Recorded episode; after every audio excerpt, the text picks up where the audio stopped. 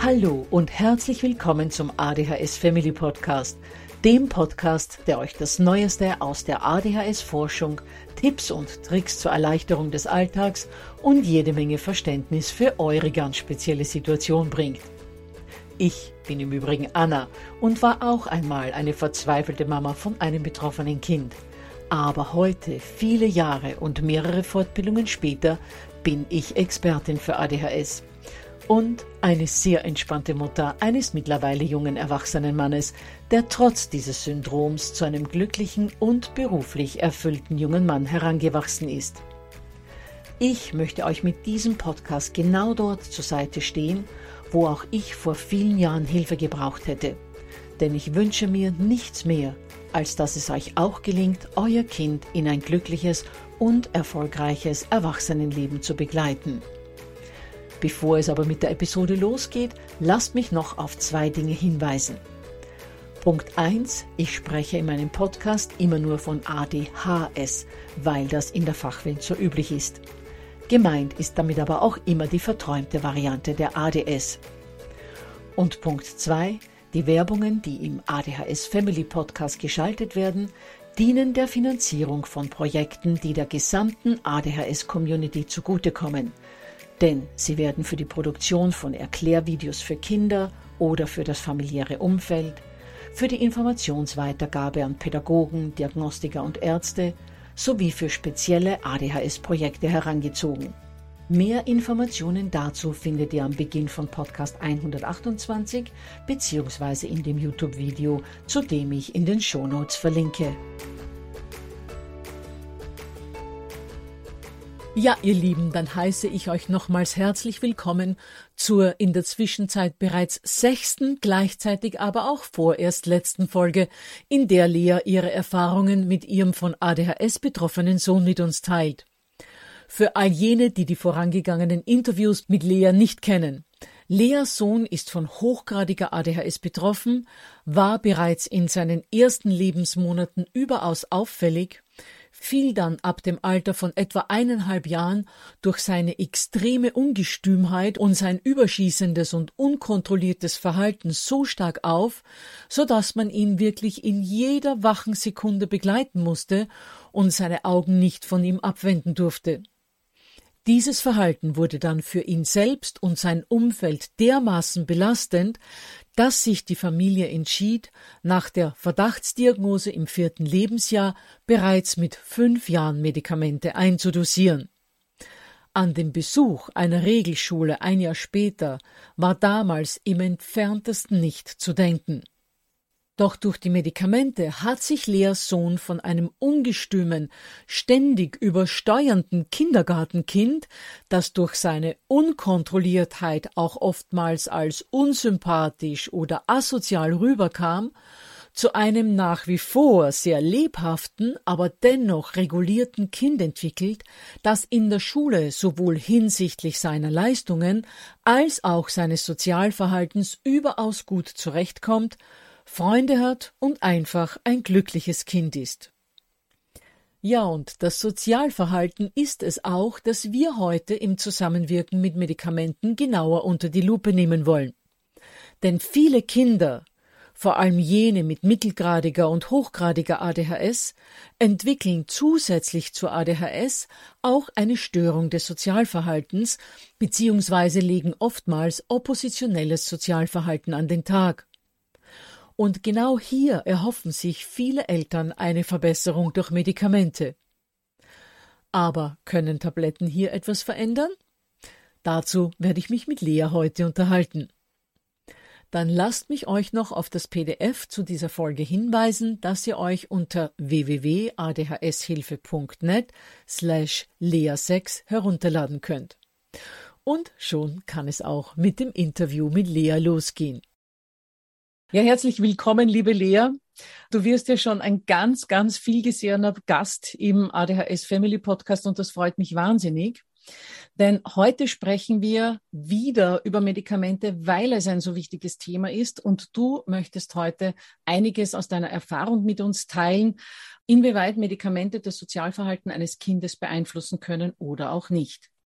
Herzlichen Dank, Anna, dass du mich immer wieder zu dir einlädst. Das ist äh, wirklich schön für mich, äh, dass ich hier äh, die Möglichkeit habe, auch meine eigenen Erfahrungen weiterzugeben. Also zum Zusammenhang zwischen Medikation und Sozialverhalten möchte ich Folgendes sagen. Bei den Kindern, wo zusätzlich eine Störung im Sozialverhalten vorliegt, was ja viele sind, ja, gerade der hyperaktiven Kinder, da ist es so, dass man ein bisschen vorsichtig sein muss, was die eigenen Erwartungen angeht, was die Änderung des Sozialverhaltens angeht, weil viele Störungen des Sozialverhaltens sind zumindest teilweise sekundär, also haben sich entwickelt über viele Jahre, in denen das Kind sich auf eine bestimmte Art verhalten hat und negative Rückmeldungen durch die Umgebung bekommen hat. Und die können sich erst langsam wieder durch positive Erfahrungen ändern. Es sind so, so zwei Seiten, das soll eigentlich darauf hinauslaufen, dass man sich nicht entmutigen lassen darf, wenn das Kind sich weiter zum Teil provokativ verhält. Natürlich muss man äh, sich dann anschauen, ist das wirklich in der Wirkzeit oder nicht. Das ist nämlich auch noch ganz wichtig, dass man sich immer anschaut, kann etwas, was dann in der Eindosierung stattfand an Konfliktsituationen, an Frustration, an Verhalten, was so ist wie früher, kann das zum Beispiel daran liegen, dass das Kind schon außerhalb der Wirkzeit war, dass es ein Rebound ist oder dass das Kind noch nicht in der Wirkzeit war ganz wichtig, äh, weil viele dann sagen, mein Kind hatte gestern einen Wutanfall und das, obwohl wir gerade doch Medikamente versuchen und alles so gut war, dass man dann guckt, na, vielleicht hat es zu wenig gegessen bei der Einnahme und es war schon eine halbe Stunde außerhalb der Wirkzeit, dann ist alles erstmal noch viel deutlicher negativ, weil man dieses Umswitchen hat, so wie wenn man eine Brille hat und die plötzlich abnimmt, äh, ist das ganz schwierig für das Kind, dieses Zurückswitchen nach der Medikation. Und dass man da genau drauf achtet, das ist das eine. Und das andere ist aber, dass bestimmte Verhaltensweisen wirklich auch so ein bisschen eingeübt sind und man da ganz langsam durch eigenes Training und Beziehung zum Kind und immer wieder positive Unterstützung äh, raus muss und erstmal wieder ein positives Selbstbild auch aufbauen bei vielen Kindern.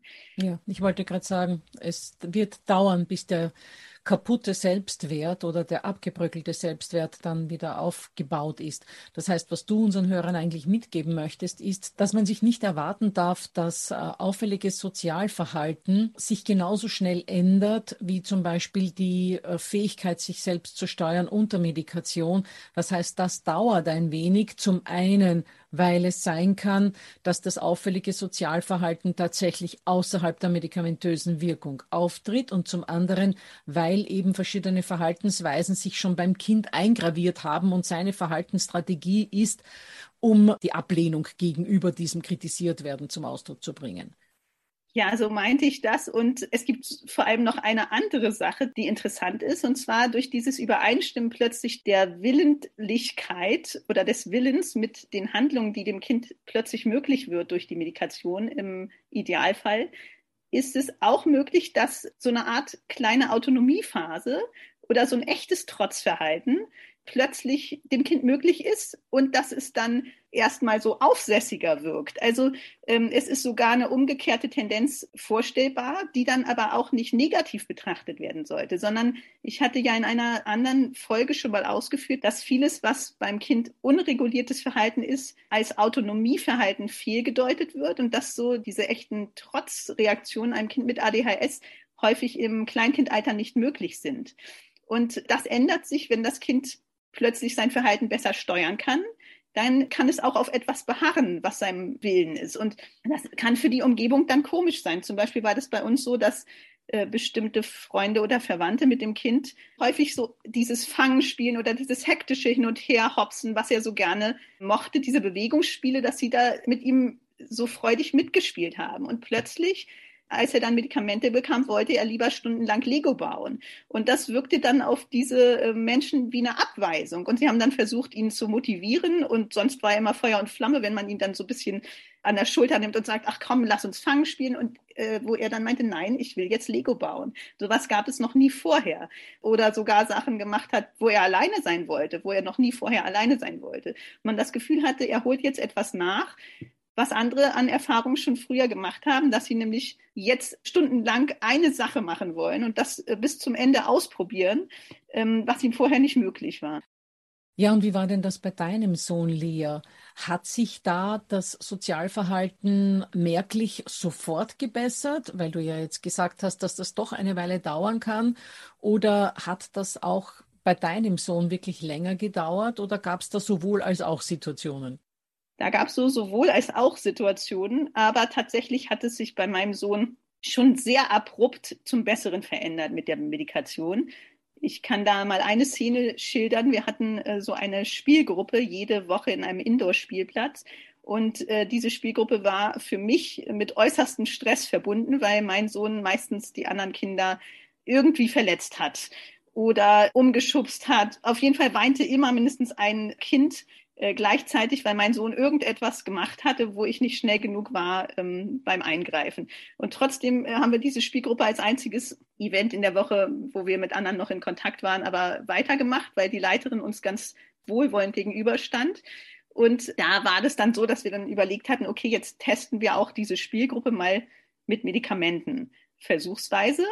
Das war noch ganz am Anfang und das war so ungeheuerlich, weil ich das allererste Mal, wie alle anderen Eltern, auf einem Sofa saß, was ungefähr vier Meter von der Spielgruppe entfernt war, wo ich sonst niemals mich hinsetzen konnte und mein Kind beobachten konnte, zu was ich sonst nie gekommen war, äh, weil ich ihm nur in den Arm gefallen war ständig. Und er wirklich die ganze Zeit das geschafft hat, dass kein Kind weinte, und auch gar nicht mehr das Ansinnen hatte, den anderen hinterher zu jagen und die zu schlagen, sondern äh, herumgesprungen ist, mit den anderen gespielt hat, ja, auch ein Ball gefangen hat, was er noch nie davor gemacht hatte. Und ich war so begeistert und saß da auf dem Sofa und dachte, das ist ja Wahnsinn, was, wie viel Zeit man hat, wenn man jetzt ein Kind hat, was keinen anderen wehtut. Ich konnte sogar einen Kaffee trinken. Und ja, der größte Witz war dann noch, dass mich ein anderer Vater, der ganz neu in der Gruppe war, mit seiner Tochter, mich angesprochen hat und meinte, was ich für ein wildes Kind hätte, ähm, obwohl für mich mein Kind äh, völlig, äh, ja, also ähm, sehr, sehr ruhig war. Das heißt, so viel zum Thema Medikamente stellen die Kinder ruhig. Genau, aus meiner Sicht war er natürlich schon ruhiger als sonst, muss man sagen.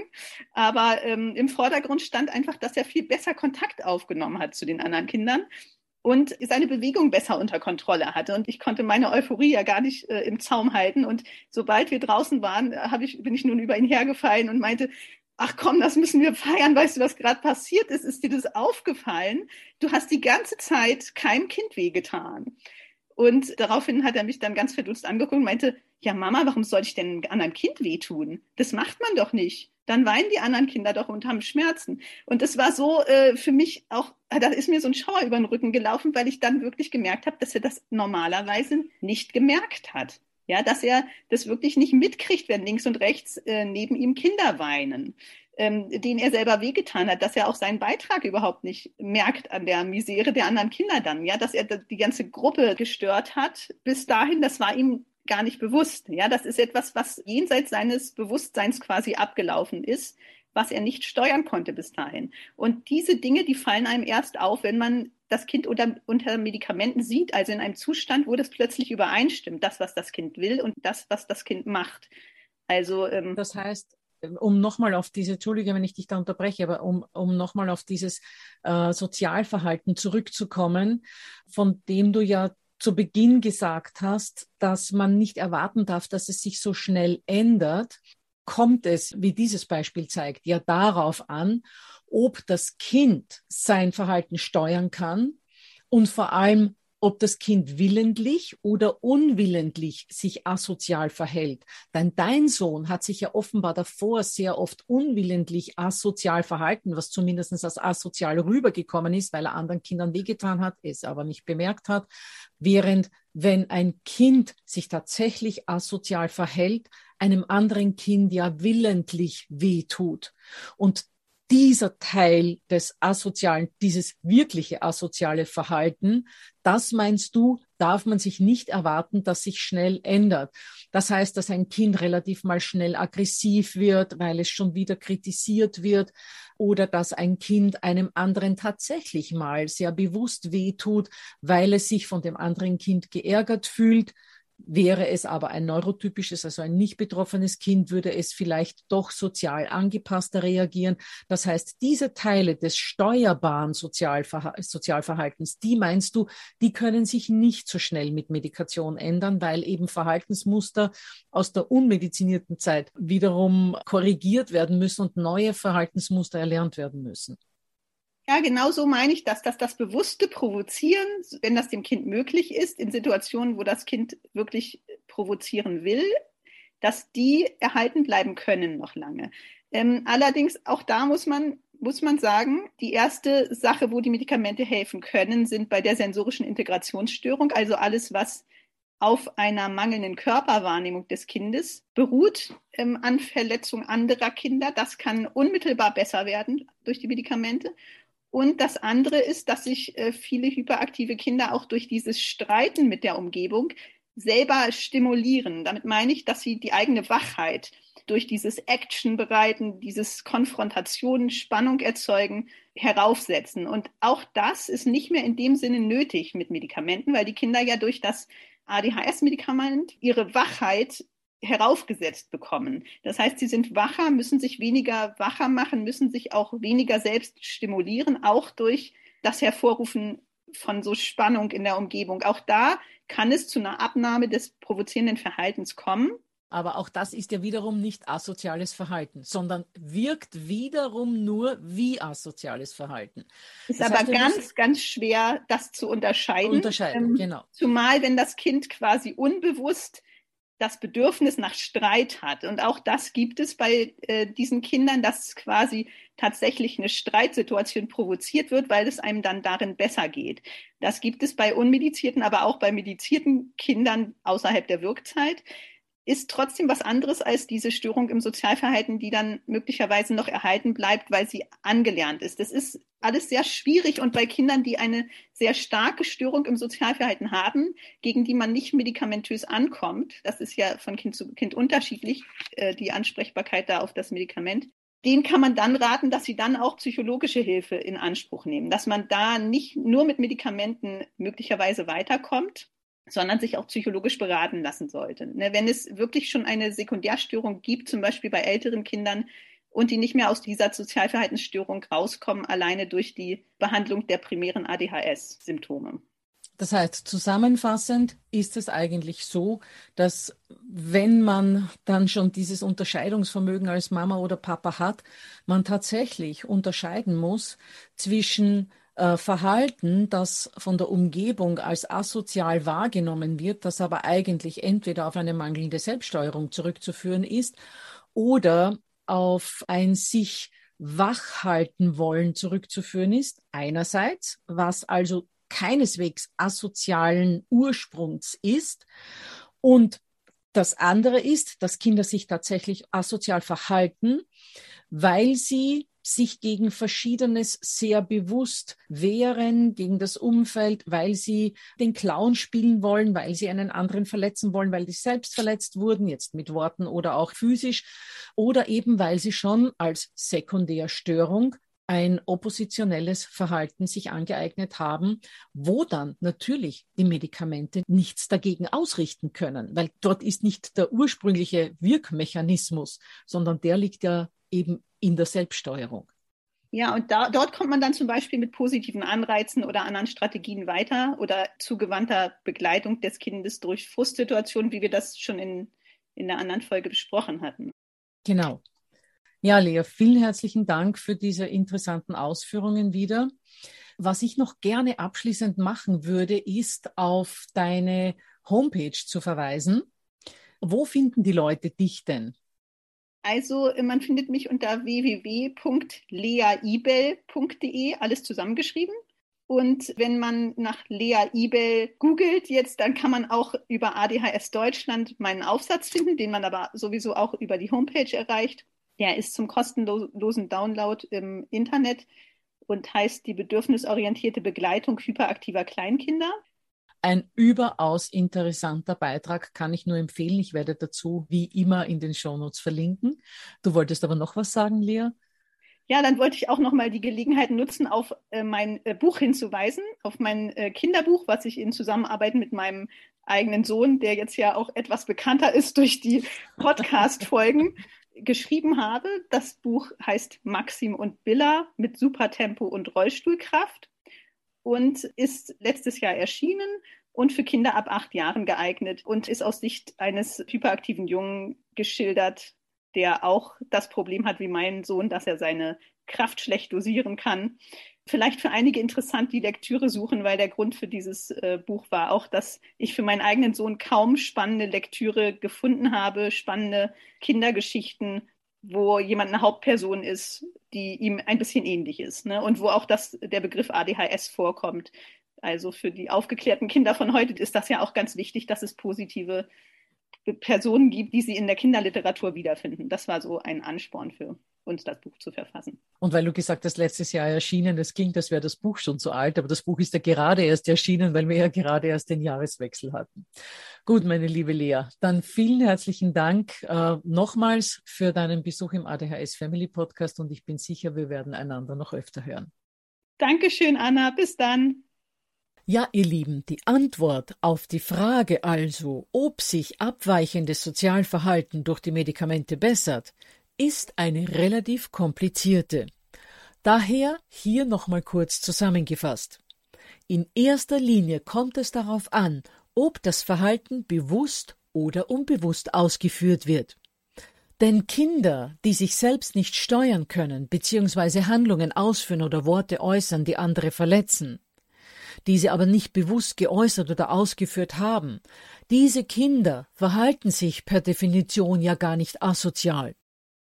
Das heißt, obwohl es genau jene Fälle sind, die durch die Medikamente in der Regel deutlich minimiert werden, da die fehlende Selbststeuerung, durch die sie verursacht werden, durch die Tabletten verbessert wird. Von jenen Fällen kann man eigentlich nicht sagen, dass das asoziale Verhalten verbessert würde, sondern eher das asozial anmutende Verhalten verbessert sich. Handlungen allerdings, die bewusst provokant oder aggressiv ausgeführt werden, sind eine ganz andere Sache, denn zu diesen kommt es beim Kind oft, weil es sich gegen das verurteilende und herabwürdigende Umfeld verteidigen bzw. schützen möchte, oft nach dem Motto Angriff ist die beste Verteidigung. In diesen Fällen wirken Medikamente sozusagen erst auf einem längeren Umweg. Denn erst wenn das Kind durch die Unterstützung der Medikamente weniger oft Abwertung, Ausgrenzung und Kritik erfährt, weil es die Dinge besser hinbekommt, erst dann kann der Selbstwert wieder steigen und das Kind hat weniger oft Anlass, in den Widerstand zu gehen oder sich asozial zu verhalten. Das heißt, auf diese erwünschte Wirkung der Medikamente muss man deutlich länger warten und bringt sie dann oft gar nicht mal mehr in Zusammenhang mit den Medikamenten. Gut, ihr Lieben, so viel, wie eingangs schon erwähnt, vorerst mal aus Leas Erfahrungsschatz. Podcast-Episoden, in denen das Thema Medikamente ebenfalls aufgegriffen wird, sind die Folgen 1 bis 4, wo ich Grundlegendes dazu sage und ihr auch meine Meinung dazu hört, in welchen Fällen Medikamente versucht werden sollten und in welchen nicht. Weiters die Folgen 10 bis 12, wo euch die Wirkung der Medikamente anhand von hochinteressanten Fallbeispielen näher gebracht wird. Dann auch noch Podcast 55, wo es um den Zusammenhang zwischen Selbstwert und Medikation geht. Und natürlich auch die Episoden 67 und 68 mit Lea. Zu all diesen Podcasts verlinke ich in den Show Notes. Aber damit ist das Thema Medikamente noch nicht ganz abgeschlossen, denn nächste Woche unterhalte ich mich in der vorerst letzten Medikamentenfolge mit Stefan Rai, der erst mit 50 seine ADHS-Diagnose bekommen hat und im vergangenen Jahr ein Buch mit dem provokativen Titel Warum zum Teufel Ritalin darüber geschrieben hat. Er wird uns aus seinen Erfahrungen mit und ohne Medikation erzählen. Da freue ich mich schon ganz besonders drauf und hoffe, dass auch ihr wieder mit dabei seid.